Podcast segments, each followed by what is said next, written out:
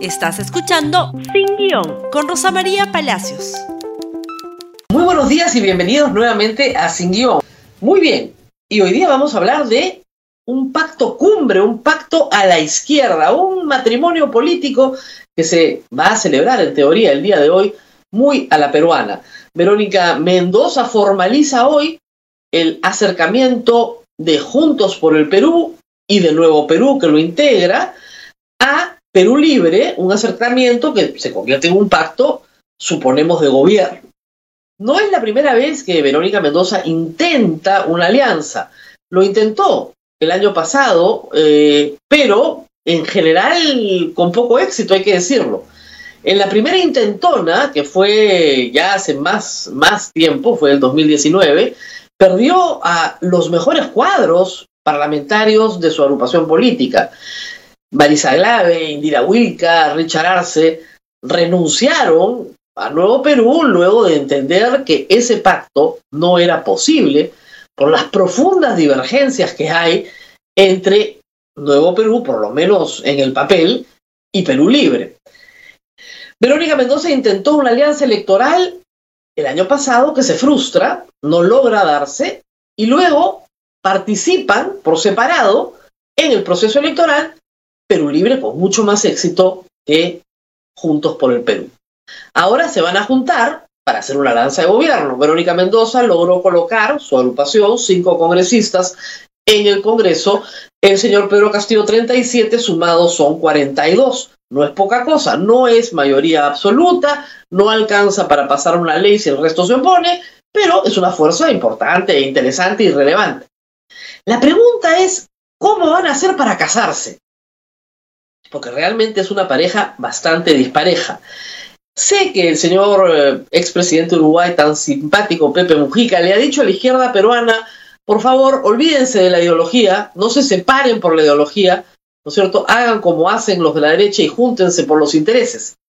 Pero hay tres temas, para empezar, hay más, en el plan de gobierno del señor Vladimir Cerrón, que es sobre este ideario programa que se forma la alianza, que yo creo que son irreconciliables.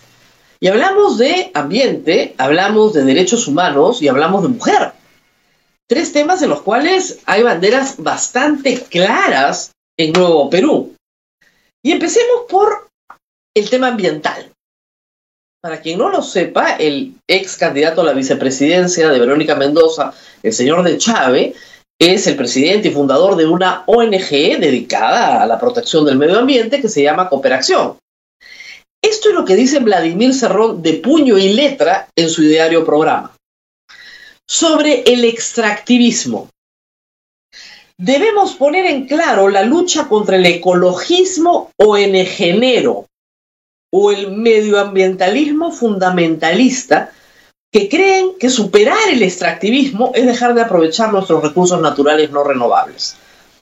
Un país como el nuestro, escuchen bien, ¿eh? que no tiene ni empresas ni industrias, solo tiene la oportunidad de salir de su desarrollo gracias al extractivismo sostenible y responsable como alternativa ante el extractivismo neoliberal irresponsable e insostenible. O sea, considera que las ONGs medioambientales son lo peor que hay. Eso es lo que dice en su plan. Y vive el extractivismo. Acá se explotamos los recursos naturales de manera sostenible, por supuesto. O sea, acá en este punto, entre Cerrón y Roque Benavides no hay ninguna diferencia. La única diferencia, ciertamente, es que Cerrón cree que las empresas mineras tienen que ser del Estado y no de particulares. Y hay una diferencia francamente irreconciliable y central, pero no es la única. Miren ustedes lo que piensa el señor Cerrón, por ejemplo, en materia de derechos humanos, de la Corte Interamericana de Derechos Humanos. No la aprecia, pero en lo absoluto. La considera un instrumento del imperialismo yanqui, la Corte Interamericana de Derechos Humanos, que es la que ha resuelto tantos problemas de derechos humanos emblemáticos en el Perú. Dice, la CDH, al igual que la Sociedad Interamericana de Prensa, son los encargados de calificar qué países cumplen con los estándares de su democracia, entre comillas. Sirven como pistones de prisión contra gobiernos de izquierda o progresistas. Y tras ese análisis se determina la política exterior respecto a ellos, desde las sanciones, el bloqueo económico, comercial, guerra fría, golpes de Estado o intervención militar. Estados Unidos fabrica su propia teoría ideológica o superestructura para con los demás países con fines de mantener el neocolonialismo. La CIDH es un instrumento del imperialismo yanqui. ¿Cómo haríamos, Verónica Mendoza? Pues este es un problema grave. Pero no es el único. Hay más, por supuesto. Hay más y bastante más serios. Mujeres.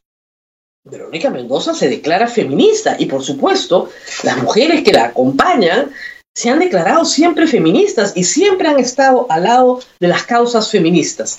Pues el señor Cerrón en su plan, y estoy leyendo su plan, si me permiten, lo tengo todo marcado, en su plan no considera el feminismo como algo positivo para la sociedad peruana. Considera que la mujer socialista efectivamente está a cargo de la revolución y le dedica algunos párrafos amables, y acá acaba, de perderse la mujer socialista conmigo acá, le dedica algunos párrafos amables, acá está, pero dice lo siguiente, y bien claro, em, desterrando el machismo sin que eso signifique instalar su extremo contrario, el feminismo. O sea, para Cerrón, el feminismo es el extremo contrario del machismo. De nuevo, igualito que Roca Benavides, que lo dijo en un programa de televisión. ¿Cómo va a ser el feminismo el extremo del machismo? Al cual olímpicamente desprecia, pero desprecia con toda claridad. Felizmente tiene esta concepción de la mujer, miren ustedes. Dice lo siguiente, generoso. El nivel intelectual de la mujer está demostrado según la neurociencia, tiene las mismas potencialidades que en el hombre, al igual que la capacidad conativa. No sé qué, pero hay que buscarlo. Solamente difiere del sexo opuesto en la esfera afectiva, lo cual le da su cualidad de mujer. La cualidad de la mujer está en que es afectiva y los hombres no son afectivos. ¿En serio? Verónica Mendoza, ¿en serio? O sea, esa es la concepción de mujer que tiene el señor Vladimir Cerrón. Este es el pacto que van a firmar las izquierdas. En materia de derechos humanos, salirse de la Corte Interamericana de Derechos Humanos, porque es un instrumento del imperialismo yanqui. En materia medioambiental, el extractivismo como doctrina. Vamos, adelante. Mueran las ONGs medioambientales. Y en materia de feminismo, ese es un extremo pernicioso. Ese es un extremo. Las mujeres son inteligentes, sí, claro, más o menos, pero felizmente son más afectivas que los hombres. Y eso les da su cualidad de mujer. Yo sé que hay cosas que se tienen que negociar, ¿no? Pero estas son banderas de Verónica Mendoza, que las va a tener que tirar por la ventana para poder hacer un pacto y estas son algunas de las banderas por las cuales un grupo de cuadros de Nuevo Perú se renunció, porque no podían sostener un pacto con este pensamiento. Y no estamos hablando de economía acá, porque en economía de repente no lo sabíamos, porque eso no fue lo que ofreció la izquierda de Nuevo Perú, creen en el Estado socialista, porque lo que busca en economía es la instauración del Estado socialista. Eso es lo que dice claramente el plan. Extractivista, ¿no es cierto?, con monopolios del Estado de todos los medios de producción. Entonces, de repente ahí sí están de acuerdo. Pero no me van a decir que en temas de derechos humanos, medio ambiente y feminismo pueden estar remotamente de acuerdo. Pero ni remotamente de acuerdo. Hay muchas otras cosas que dice el plan del señor Cerrón que los invito a leer. Yo tengo que leerlo nuevamente día a día y sigo descubriendo cosas. Por ejemplo, que el señor Cerrón pretende abolir, porque ese es el verbo que usa, abolir todo trato con el Vaticano, abolir el concordato con la Santa Sede, porque considera que es un tratado que le regala altos sueldos a los sacerdotes, lo cual es mentira, y que exonera de todo tributo, cuando la Iglesia Católica no es una empresa y no tiene renta, ni vende en general cosas, cuando las vende sí paga el IGB. Yo les solicito a todos que vuelvan a leer esto, Porque no entiendo de verdad cómo Nuevo Perú puede hacer un pacto sobre esta base. Salvo que el señor Castillo escriba otro programa, se modere, escriba un programa distinto y sobre ese programa, que ojalá veamos hoy o en los próximos días, tengamos una moderación y entonces las mujeres seamos algo más que afectivas, que la Corte Interamericana de Derechos Humanos no sea un instrumento del imperialismo yanqui, ¿no es cierto? Y que el extractivismo esté un poquito más moderado, creo yo. Pero este es el plan de Cerrón. Cerrón en su Twitter ha dicho algo sobre la izquierda bien claro. Hay dos tipos de izquierda, la mía y la de los empleados de AID, es decir, la de la ONG, donde participan muchas de las personas que están con Verónica Mendoza. ¿Cómo va a resolver este matrimonio diferencias, como se dice, irreconciliables? Si gana Pedro Castillo, que es probable, el grupo de Verónica Mendoza y ella pasarán a ser cuadros del próximo gobierno y por cinco años gobernarán el Perú. Pero si no gana Pedro Castillo, este pacto ata de por vida a Verónica Mendoza a una serie de ideas en las que su movimiento y ella misma no creen. ¿Es un buen negocio? ¿En serio?